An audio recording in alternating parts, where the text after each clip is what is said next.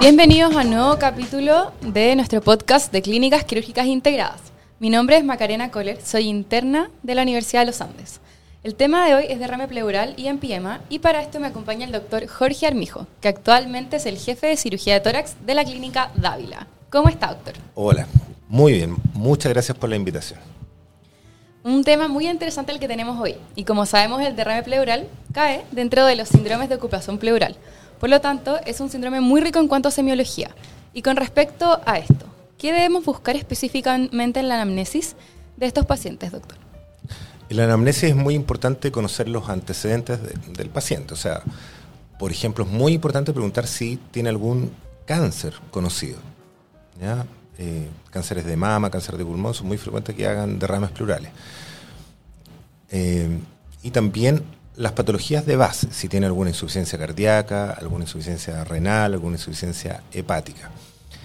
Además, es muy importante saber el, eh, en el periodo más corto, los últimos días, si ha estado con un cuadro respiratorio infeccioso, si ha tenido fiebre, tos, expectoración, algo que no haga sospechar si tiene un cuadro de neumonía, un cuadro séptico en el fondo. Eso es como el, desde, para empezar a conversar. Perfecto. Entonces, doctor, cuando ya tenemos la sospecha de derrame pleural, ¿qué debemos buscar el examen físico y qué signos de gravedad podría presentar nuestro paciente? En el examen físico eh, es muy importante, de partida cuando uno mira al, paciente, es ver si está con dificultad respiratoria. ¿Ya? Eso inmediatamente nos, hace pensar que el derrame pleural es, importante, puede ser incluso masivo. Y eh, los signos clásicos de disminución de la ocultación, muy pulmonar abolido, matidez en las bases y todo eso que hemos visto desde muy temprano en semiología. Perfecto. Entonces con la anamnesis y el examen físico hechos tendremos nuestra sospecha. Aquí la imaginología nos dará el diagnóstico sindromático, pero no el etiológico. Y con respecto a esto, doctor, ¿qué estudios de imágenes debemos pedir? ¿Cuáles son las ventajas, las desventajas?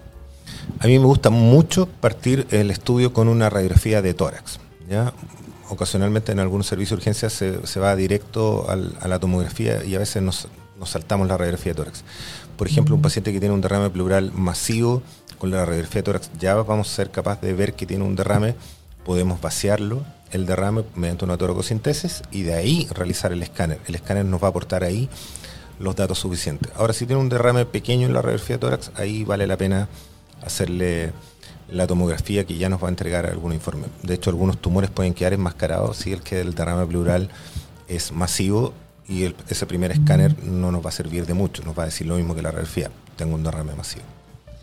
Perfecto. Entonces, para el diagnóstico etiológico necesitamos una toracocentesis, en ciertos casos. Em, ¿Y qué especificaciones técnicas debería saber nuestra audiencia, doctor, para realizar este procedimiento? ¿Está contraindicado en algunos pacientes? La principal contraindicación tiene que ver con las pruebas de coagulación o que el paciente no pueda cooperar o que uno como médico no se sienta tranquilo y capacitado para realizar un procedimiento, eso es para cualquier cosa. Eh, el paciente debe estar monitorizado, sentado. Tenemos que ver la frecuencia cardíaca, la presión, la saturación mientras realizamos el procedimiento y uno puede realizar la punción bajo la, escápula, que eso corresponde justamente al séptimo espacio. Existe, uno lo puede hacer en forma artesanal con una bránula 18 larga, una llave tres pasos y una bajada de suero, pero también existen kits para realizar eh, pleurocentesis, ya que están disponibles en, varios eh, hospitales, clínicas.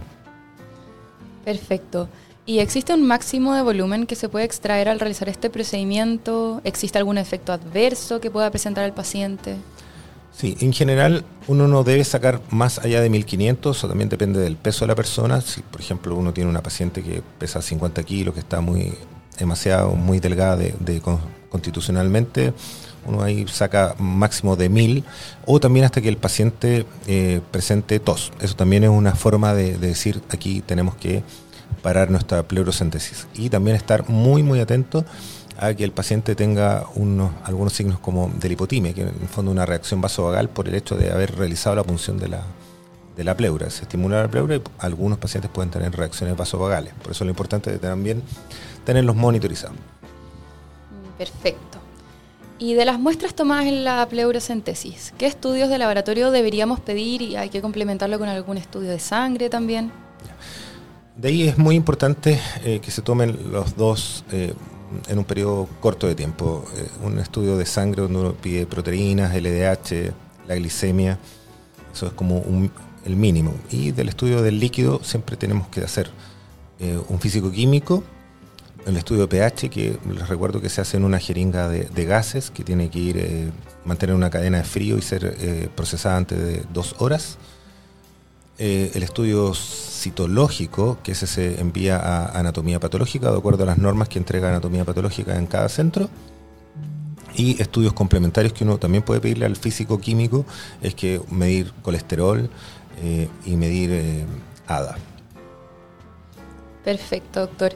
Entonces, todos estos estudios nos orientan a si estamos frente a un exudado o un trasudado, ¿cierto? Sí, correcto. Eh, teniendo el estudio del físico-químico, eh, el pH, todo el estudio completo y, comparándolo con los de sangre, uno puede ver los criterios de Light que nos permiten ver si es un exudado o un transudado.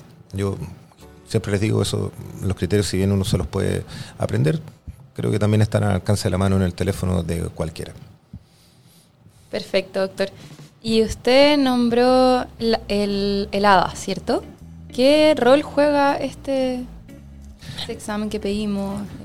Eh, el ADA es un examen que sospecha de pacientes con derrames pleurales que uno puede pensar que son más bien crónicos y que nos puede hacer pensar en tuberculosis. Cuando está alto nos puede orientar hacia una tuberculosis y cuando está bajo eh, aleja un poquito el diagnóstico de tuberculosis y nos acerca más, por ejemplo, los exudados con predominio mononuclear con ADA bajo hacia un proceso más bien neoplásico.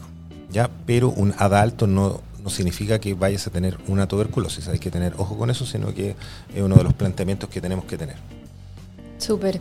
Entonces, doctor, si nosotros sospechamos un derrame en el fondo que sea maligno y necesitamos tomar una muestra de este tumor, ¿De qué depende si la muestra se toma mediante una, una videotoracoscopía, hacemos una biopsia? ¿Existe algún otro examen que podamos hacer?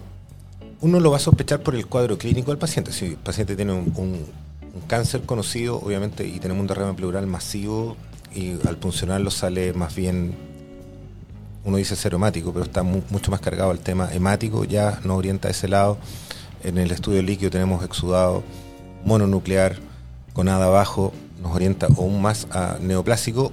Cuando uno pide el estudio citológico, el estudio citológico tiene una sensibilidad baja y no nos va a entregar una mayor información.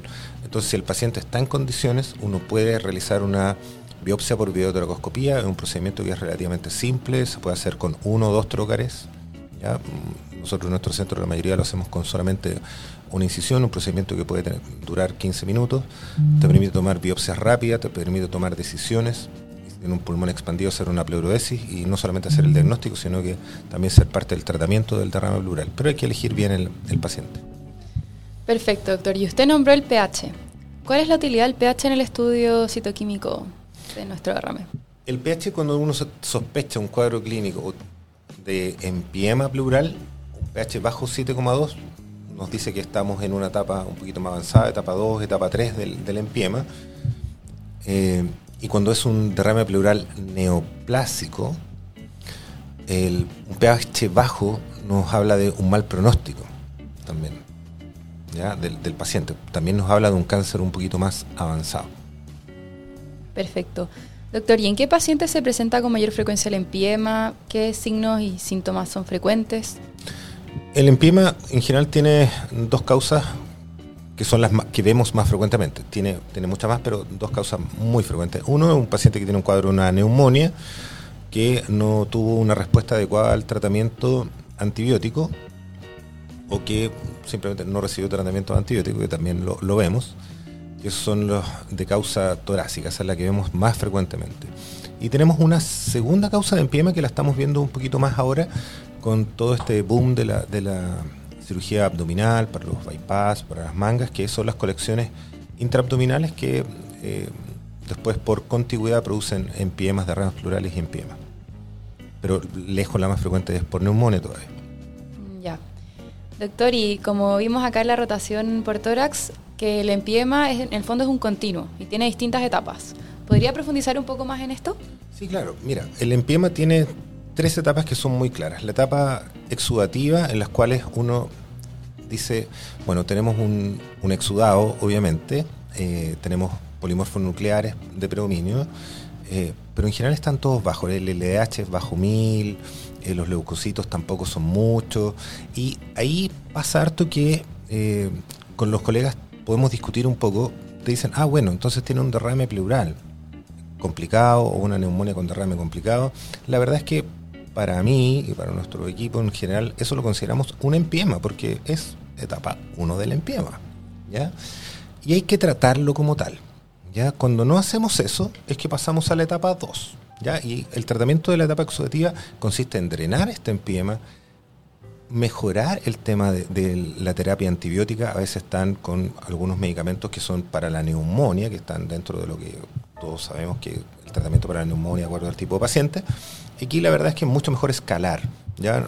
La primera escala que uno puede hacer es cubrir. Eh, los empiemas en general son polimicrobianos, entonces tienes que cubrirlos con clindamicina y una cefalosporina tercera, por ejemplo. ¿ya? Y no quedarse con con la amoxicilina globulánico que estaba la, neumonía, por ejemplo, en la base. Y kinesoterapia. Kinesoterapia, drenaje y eh, subir el, tema del escalarse con el tema de los antibióticos. En la etapa 2, que es la etapa fibrino-purulenta, ya está mucho más avanzado. Ahí es cuando vemos el pH bajo o salida de pus, leucocitos de predominio polimorfo nucleares. ¿ya? Y ahí también, eh, si bien la mayoría de los pacientes con un buen drenaje pleural, con un tubo pleural o con algún sistema de drenaje puede andar bien, más los antibióticos que conversamos anteriormente, hay un porcentaje que ya puede ir eh, pensando en que podemos resolver por videotoracoscopía. A veces si el paciente tiene buenas condiciones, preferimos hacerle una videotoracoscopía porque es más rápido y nos aseguramos que no pase a la etapa de organización, en la cual tenemos pH aún más bajo, eh, la glicemia muy muy baja, la LDH muy alta y tenemos polimorfos nucleares, perdón, tenemos eh, los leucocitos son de predominio mononuclear. En esos casos ya los pacientes, uno puede intentar una videotoracoscopía, pero muchos de esos tenemos que hacerle una toracotomía para resolverlo. Y aquí es lo importante del empiema. El empiema tiene una mortalidad alta. Los pacientes que están en etapa de organización pueden morir entonces creo que es muy importante tratarlos en la etapa exudativa. Tienen, de acuerdo a algunas series, entre 11 hasta 18% de mortalidad en etapa de organización. Entonces no podemos permitirnos llegar a esas etapas. Y mi insistencia, si, algo podemos sacar de, este, de esta sesión, es que tratemos los pacientes como en PIEMA en etapa exudativa y no poder no, no darles otros nombres. O sea, es un empiema y tratarlos como tal.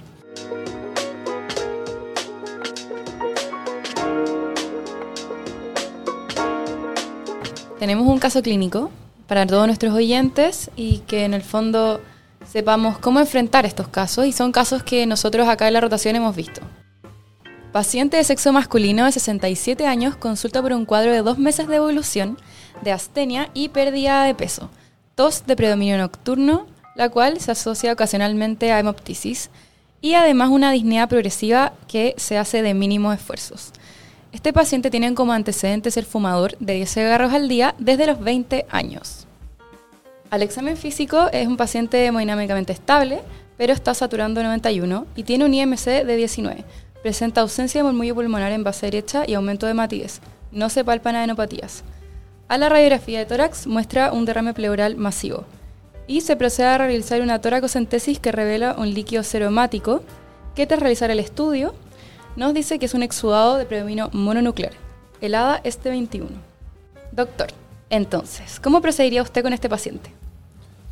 De aquí yo rescataría primero los antecedentes. Tenemos un paciente tabáquico y con una baja de peso importante en el último tiempo. El hecho que tenga disnea progresiva, si bien en, en, el caso clínico no nos dice cuánto, muchas veces uno ve que estos pacientes tienen una disnea que puede tener dos meses, tres meses, y consultan cuando ya caminan y se cansan dentro de la casa. Me parece muy adecuado el estudio con una radiografía de tórax, tal como habíamos conversado al principio. Se estudia el líquido y eh, una vez que logramos la expansión pulmonar, uno puede ver eh, en la tomografía cuáles son los resultados y encontrar alguna más. Obviamente, eh, ah, y el estudio del líquido, perdón, nos orienta a un, es un exudado mono, mononuclear con ADA bajo. Ahí nuestra primera, nuestra primera aproximación con todos los antecedentes que tenemos es que sea de origen neoplásico. ¿ya? Si nosotros hemos logrado una buena expansión pulmonar y tenemos el estudio con la tomografía, podemos acceder a realizar y confirmar nuestro diagnóstico y además poder realizar el tratamiento.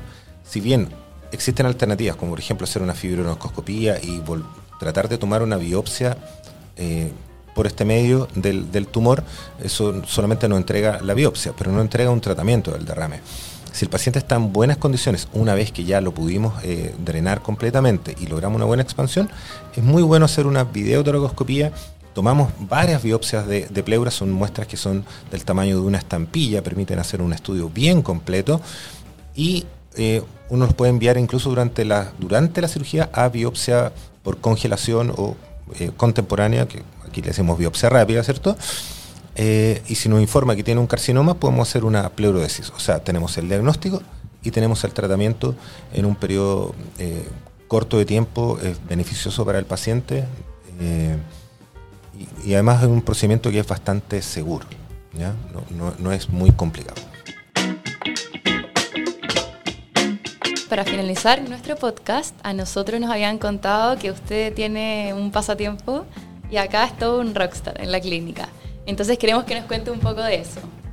Sí, bueno, yo la, verdad es que me encanta tocar guitarra, siempre desde los 15 años que he tenido varias bandas en el colegio, después en la universidad y hemos tocado en vivo.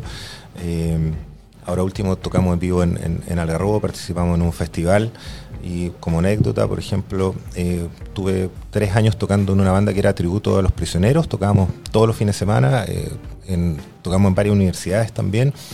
el público prendía mucho, muy entretenido. En una me, acompañó mi hermana a esta, a esta tocata, habían unas 500 personas y me dice después de que termina el show que había una una chica al lado que gritaba, una rubia alta que gritaba al lado, Armijo, dame un hijo. Y gritaba durante todo el concierto, estuvo gritando eso. Eh, y después, bueno, un, año después eh, la conocí y bueno, es mi esposa y tenemos dos hijos. Así que cumplió su, cometido ahí. que la sigue, la consigue, dice por ahí. Así que no, la, la música es una parte, diría, fundamental de mi vida. Perfecto, doctor. Muchas gracias por acompañarnos en este capítulo. Nos se lo agradecemos nosotros, nuestra audiencia y que esté muy bien. Nos vemos en el próximo capítulo. Muchísimas gracias y saludos a todos.